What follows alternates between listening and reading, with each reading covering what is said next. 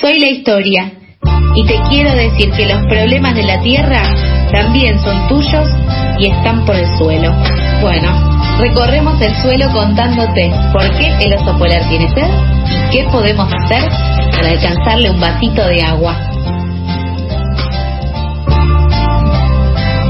Argentina tiene el triste privilegio de ser uno de los mayores productores de eh, transgénicos del mundo. Eh, cada vez más este tipo de cultivos, o sea, los cultivos transgénicos además tienen su paquete asociado de agrotóxicos, han ido ganando eh, terreno, volumen, cantidad, eh, dándonos otro triste privilegio, por ejemplo, que es el de ser el país más pulverizado.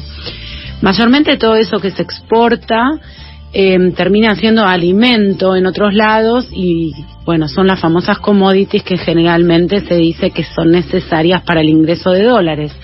No hay que olvidar que de todos modos esos transgénicos también terminan en la cadena alimentaria porque se utilizan dentro de lo que son los alimentos ultraprocesados, Transgénicos, de eso vamos a hablar hoy en esta columna que es por el suelo y para eso le damos la bienvenida al aire a Mijael Kaufman. Hola Mija, ¿cómo andás? Hola Sofi, hola Charlie, ¿cómo andan? ¿Todo bien? Bien, ¿ustedes?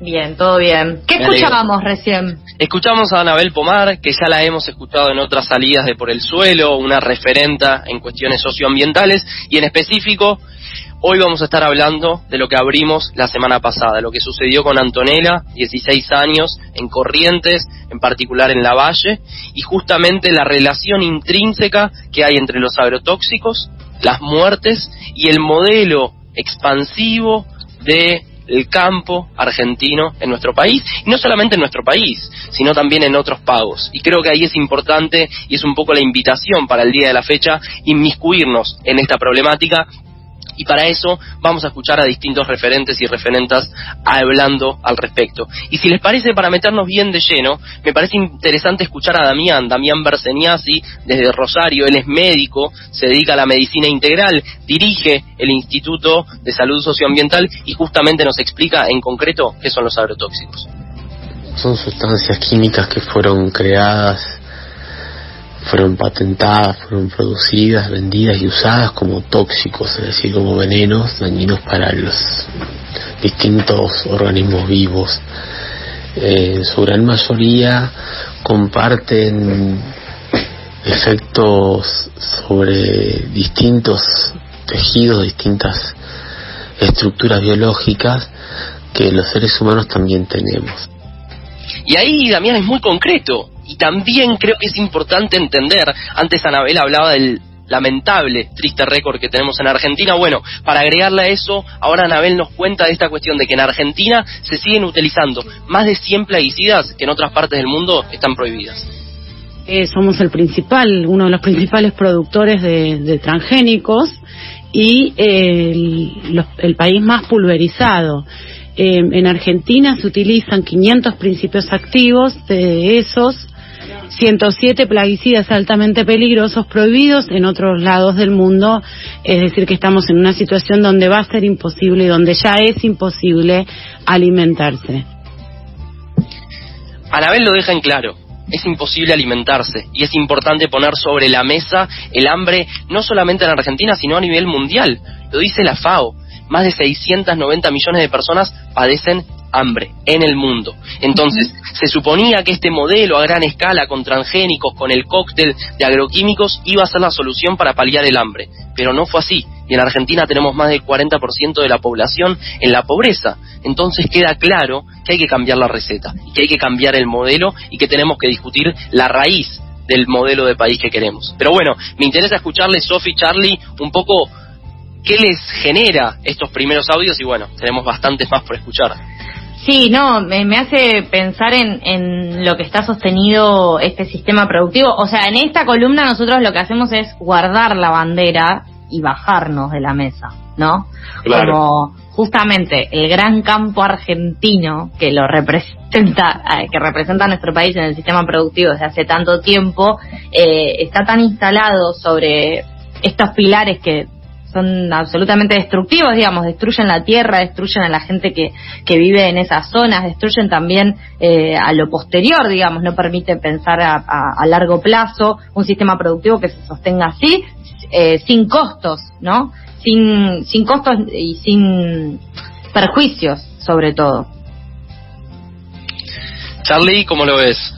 Y mira, a mí me agarra un poco un sentimiento naif y aparece un mini Charlie infantil preguntándose a sí mismo, pero ¿y si ya saben hace rato que es así, por qué se sigue haciendo?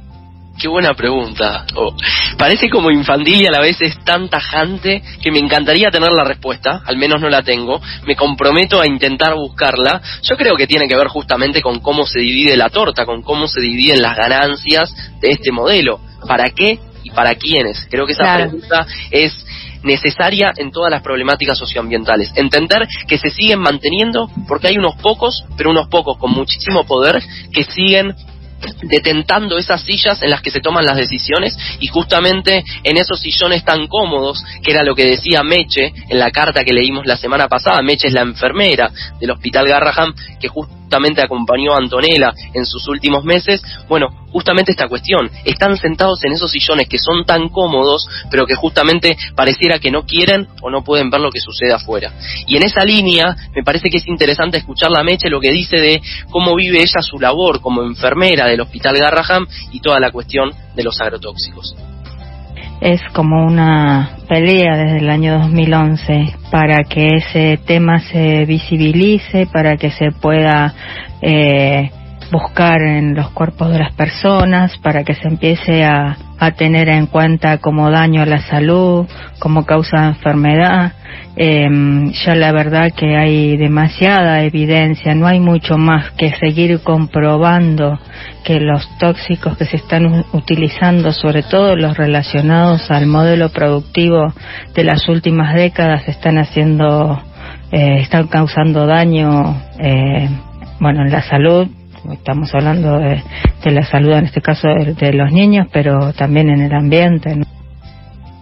Creo que es importante esto, ¿no? La salud no solamente de los seres humanos y claramente de los seres vivos, sino también entender la salud como algo intrínsecamente relacionado, el ser humano con el ambiente. Para sí, un concepto de, integralidad más, más amplio, ¿no? Claro, entender que Digo, si querés podemos tener una visión donde ponemos al ser humano en el centro de la escena y donde inevitablemente para que el ser humano tenga una vida digna necesita de un ambiente. Y ese ambiente claramente tiene que ser conservado, respetado y tiene que ser en armonía justamente con cómo funcionan los ecosistemas. Claramente estamos deteriorando y destruyendo todo. Eso hay evidencias científicas claras, no solamente a nivel nacional, sino a nivel internacional. Y bajo esa premisa es que creo que es importante que tengamos estas discusiones de fondo en donde debatamos qué modelo de país queremos. De vuelta, para qué y para quiénes. Si este modelo hubiera resuelto el hambre, entonces la discusión sería otra pero no se lo resolvió. Y creo que el, el conflicto principal es que no que eh, no se busca, no sé si se busca resolver el hambre. Es el argumento principal. Claro. se dice que el argumento principal es que este modelo justamente viene a paliar el hambre, que viene a generar alimentos a gran escala. El punto es, y después Anabel y otros de los referentes que van a estar hablando, hablan de esta cuestión. El alimento que producimos, ¿para qué y para quiénes? Esa soja y maíz transgénico que llena los campos de nuestro país. Mayormente es para ganado y muchas veces ese ganado es ganado de, por ejemplo, países como China. Entonces ni siquiera es para alimento directo de nuestra población. Tenemos que tener esa discusión, que si ni siquiera resolvimos el hambre en nuestro país, ¿cómo vamos a seguir diciendo que Argentina produce alimento para 400 millones de personas? Es una falacia y tenemos que seguir debatiéndola y poniéndola sobre la mesa. Y creo que ahí es muy concreto esto que dice Meche y ahora la vamos a escuchar de que la intoxicación no está solo en la ruralidad, sino también en otros lugares. Tenemos intoxicación en, en, en todos los modelos de producción y la tenemos eh, lejana en las zonas rurales y la tenemos en la mesa. Ah, Está nuestro plato Y es esto que lo dice, y lo dice de forma muy concreta, no es solamente la foto del campito y la avioneta y las fumigaciones y esas imágenes que muchas veces se ven en las redes sociales. Literalmente esto tiene una consecuencia en lo que comemos todos los días, y no importa qué comamos. Literalmente, si vamos al supermercado y hagamos de cuenta que no somos fanáticos y fanáticas de comer frutas y verduras, de todas formas los agroquímicos están en nuestros platos. Y eso es importante que lo tengamos presente. Y no solamente eso, sino volviendo a la cuestión médica, que muchas veces a muchas personas es lo que más les pesa, creo que es importante volver a escuchar a Damián, Damián es el médico que dirige el Instituto de Salud Socioambiental, para que justamente nos hable de los impactos en la salud humana. Esto sirve para entender que una sustancia biocida que lo que tiene como objetivo es eliminar la vida, la elimina independientemente de la especie de la que estemos hablando. En el caso específico de los que se usan en el proceso agroindustrial de transgénicos asociados a agrotóxicos, está ya demostrado que eh, la mayoría de los productos que se utilizan tienen acciones de disruptores endocrinos, algunos son generadores de neoplasias de cánceres, algunos son eh, disruptores o alteran los sistemas eh, reproductivos, es decir, que alteran también la fertilidad, algunos generan malformaciones congénitas cuando las madres son expuestas en sus procesos, en sus primeros meses de embarazo a estas sustancias. Es claro, digo, la salud humana se ve claramente afectada por el uso intensivo de agroquímicos o llámese agrotóxicos. Y eso es lo que lamentablemente reina en nuestro país. Sofi. Quiero saber eh, si esto es algo eh, del, como acumulativo, ¿no? Como nosotros siendo seres humanos en este mundo, ya todo lo que comemos en nuestro plato viene con este, con este veneno, digamos, pero desde desde que nosotros nacemos hasta probablemente que nos muramos y nuestros hijos y hijos de nuestros hijos. Digo, como es algo que no es solamente de ahora, sino que se viene acumulando.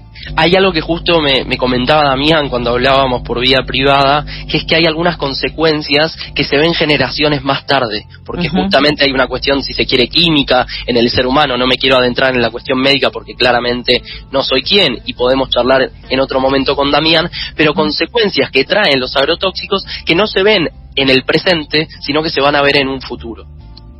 En contrapartida con esto que mencionás, que, que bueno, y que, también vemos eh, hace años que hay estudios que demuestran las consecuencias del uso de agrotóxicos, las consecuencias negativas del uso de agrotóxicos, también debe haber estudios que utilizan las empresas eh, que hacen uso de estos agrotóxicos que demuestren lo contrario o que intenten mostrar un aspecto positivo o como mínimo que, no tenga eh, efectos tan graves, ¿no? A ver, esto es como en todas las problemáticas socioambientales y me parece fundamental lo que trae Charlie. Claramente hay que seguir teniendo estas discusiones y claramente quienes ostentan el poder y quienes siguen utilizando este tipo de prácticas van a seguir diciendo que este es el camino a tomar para que justamente deje de haber hambre en el planeta Tierra. El punto es de vuelta a esta discusión básica, que ni siquiera nos tenemos que remontar a cuestiones científicas para discutir. El hambre no se solucionó. En Argentina, en concretamente, tenemos más del 40% de la población en la pobreza. Entonces, tenemos que discutir qué modelo de país queremos. Y ahí es donde de a poquito nos vamos a ir introduciendo en esta cuestión de la agroecología. Ahora podemos, vamos a escuchar a Javier Goldstein, es el director general de biodiversidad y soberanía alimentaria de Pilar, para que justamente de a poco nos vayamos adentrando en esta otra contrapropuesta que traemos desde distintas partes del país, porque claramente no es solamente oposición, es también proposición. Sin embargo, esto se ve a su vez contrapuesto con los aumentos en el mercado de granos y por ende con la sojización de nuestro territorio nacional. Esto lleva a que cada vez haya menos espacio para el cultivo eh, con dinámicas agroecológicas y para la presentación de propuestas que hagan fuerza en la soberanía alimentaria y que siga siendo parte de este gran eh, comercio, mercado de unos pocos que hacen eh, inviable a largo plazo eh, el cultivo de alimentos para consumo humano en nuestro territorio nacional. Esto conlleva, sin duda, a replantearnos el sistema en el cual hoy estamos inmersos y a rever la forma en que está distribuida la tierra y el uso que hacemos hoy de eh, este mal llamado recurso que hoy lo entendemos como un servicio ambiental y como parte de una estructura ecosistémica que se ve cada vez más impactada por el avance de la frontera agropecuaria. No es posible hoy pensar un modelo de producción de alimentos que no vaya en línea con, la matriz de producción agroecológica. Eh, hoy tenemos en claro que el monocultivo, eh, la utilización del agrotóxico eh, y las grandes extensiones de tierras destinadas a la producción de alimento para ganado y para exportación hacen claramente inviable en el tiempo este tipo de mecanismos productivos y alejan cada vez más la posibilidad de una Argentina con eh, la suficiente capacidad de producción de alimentos para sus propios habitantes, al mismo tiempo que eh, la transición justa hacia una forma de producción que no afecte la salud ecosistémica y de nuestros habitantes. Escuchábamos a Javier Goldstein justamente porque hoy en la columna de Por el suelo, de problemáticas socioambientales, estamos hablando de todo lo que tiene que ver con eh, los agrotóxicos y la producción de eh, agroindustrial en nuestro país, agro, agro, agrícola ganadera en realidad, no agroindustrial, con eh, Mijael Kaufman, nuestro columnista. Mija. Acá creo que Javier pone unas cuantas cosas sobre la mesa que me parecen interesantes y que claramente nos las deja picando para que las sigamos profundizando, que es rever esta cuestión del uso de la tierra. ¿Cómo usamos la tierra en nuestro país? Es el octavo país más extenso a nivel mundial y aún así el 92% de la población vive en las ciudades.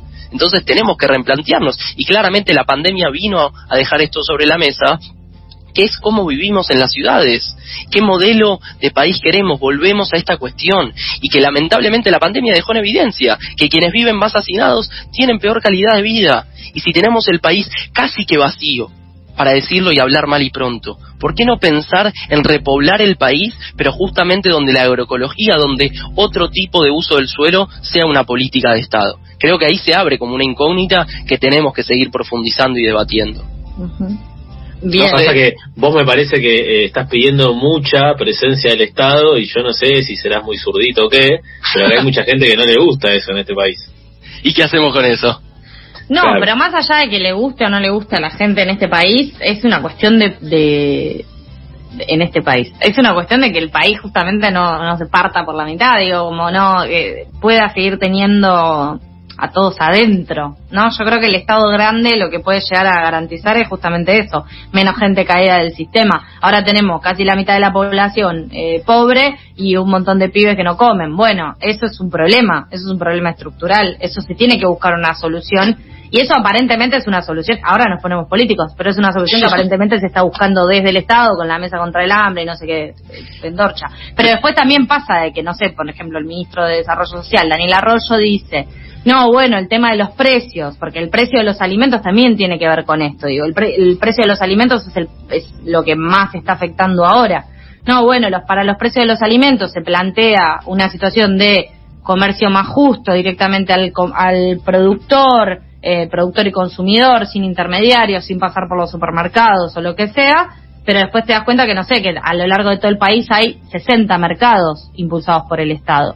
Después todo el resto es una cuestión más de autogestión. Entonces también hay como buenas voluntades, pero pocos recursos para que esas buenas voluntades se eh, vean efectivas, digo, lleguen a todos y no solo al que se informa y al que está atrás de eso, ¿no?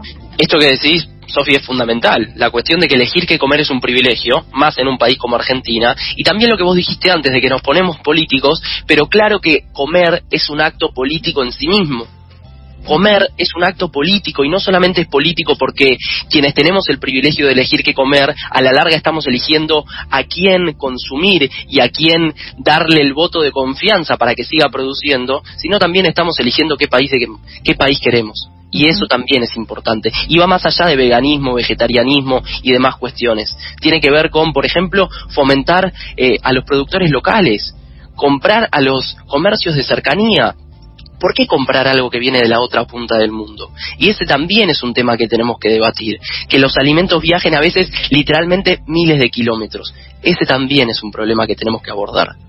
Pero creo que, también es interesante hilar fino en esta cuestión de que nos dijeron que los transgénicos, de la mano de los agrotóxicos, iba a ser la solución para paliar el hambre y Anabel Pomar nos dejan claro que no, no fue así.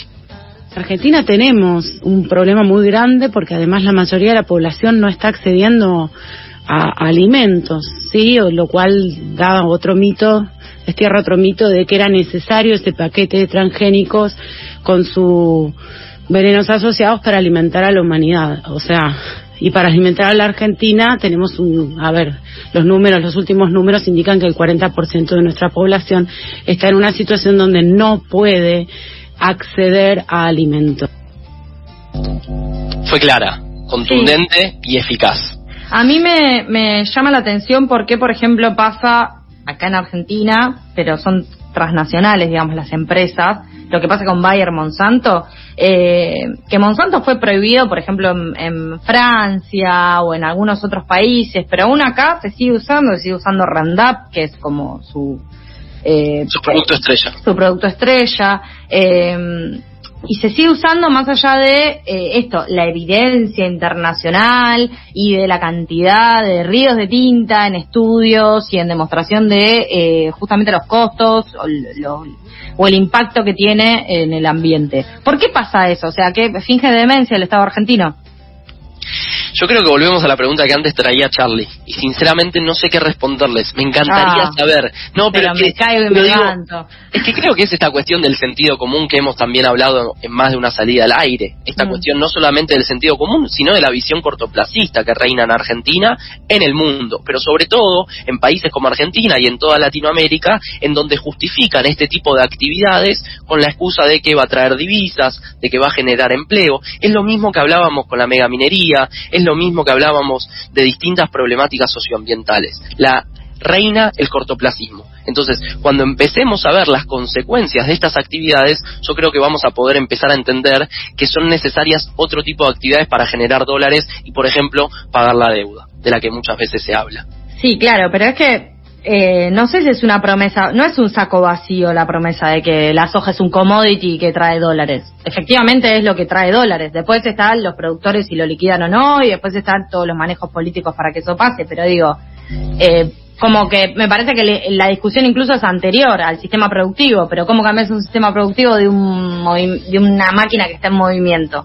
100%. Creo que ahí nos tenemos que adentrar también en las consecuencias de la soja que vos la traes, Sofi. Mm. ¿cuáles son las consecuencias del monocultivo? De que justamente después de unos años esa tierra queda totalmente inutilizable porque se perdió todos los nutrientes, se dejó de entender cómo funcionan los ciclos ecosistémicos, dejamos de entender a la naturaleza. Y también queda a la vista el enorme eh, peso y poder que tienen estos privados, ¿no? que no son eh, eh, unas empresas más.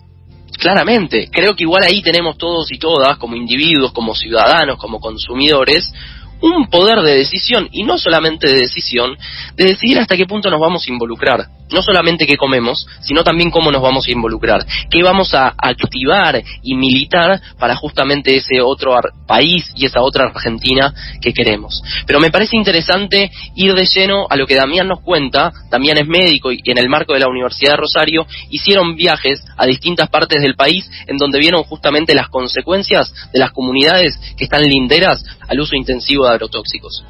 Por otro lado, nosotros en los campamentos sanitarios lo que encontramos fue que las comunidades expuestas a este tipo de sustancias porque han quedado en el medio del área de producción de transgénicos asociados a agrotóxicos son comunidades que tienen perfiles epidemiológicos donde predominan las enfermedades endocrinas, donde predominan los problemas oncomatológicos, cánceres, linfomas, donde hay un incremento importante de abortos espontáneos y de malformaciones congénitas que coincide temporalmente con la instalación de estos modelos a partir del año 96 en adelante. Con lo cual nosotros podemos afirmar que eh, hay una gran cantidad de elementos que permiten comprender y pensar una relación de determinación o una participación importante de los agrotóxicos en las relaciones de determinación de los procesos de enfermedad que padecen las comunidades de los sujetos que viven cerca de las zonas donde se utilizan estos productos. Damián es concreto, digo, se ven las consecuencias tangibles y medibles en términos médicos, en términos científicos, de lo que sucede con el uso intensivo de agrotóxicos. Y no solamente eso, sino también, volviendo a lo que planteábamos antes, de qué vamos a hacer como ciudadanos, creo que es interesante esto que nos trae Meche, justamente la enfermera que antes nombrábamos y de la que leímos la carta la semana pasada, Meche nos dice lo siguiente. Eh, que somos, todos somos naturaleza, los seres humanos pertenecemos a la naturaleza, a los territorios, que el cuerpo es un territorio sobre el que pasan un montón de cosas y que difícilmente en territorios devastados, saqueados, enfermos pueda haber este pongamos, podamos tener salud los seres humanos y que está un poco todo eh, relacionado, ¿no? Yo este, pienso que tenemos que recobrar un poco el pensamiento crítico, eh, reflexionar, este, pensar que a veces los anuncios que hacen los gobiernos no son este inocuos. Perdón, flaco, mandale unos chocolates. Bien, hablamos con esta cuestión de lo que nos dice Meche, somos naturaleza y volvemos a esta cuestión, si se quiere, antrópica o donde ponemos justamente a la naturaleza en el centro de la escena. Y es importante discutir esta visión que tiene que ver más con algo, si se quiere, sociológico o cultural, que es dejar de poner al ser humano en el centro de la escena porque el ser humano apareció de repente en la película, pero ya había vida antes en el planeta Tierra y la va a seguir habiendo más allá de si estamos nosotros o no. Qué película, ¿eh? ¿Qué hacemos ahora? Como quedamos con más preguntas que, respuestas. Eh, creo que esta columna más que... Es eso, ese es el objetivo de Por el Suelo. Venir a plantear preguntas a quien esté del otro lado del mostrador, incluso a nosotros mismos. Que nos vayamos con más preguntas de las que arrancamos hace 28 minutos. Como que de repente la, respuesta a la pregunta que vamos a almorzar eh, me preocupa mucho más que ayer. claro, eh, pero bueno, yo me quedo con la idea que elegir qué comer es un privilegio también. Y en ese mismo sentido, como todos los privilegios que tenemos, o los derechos que queremos adquirir, o las oportunidades que queremos ganar, eso es lo que tenemos que problematizar.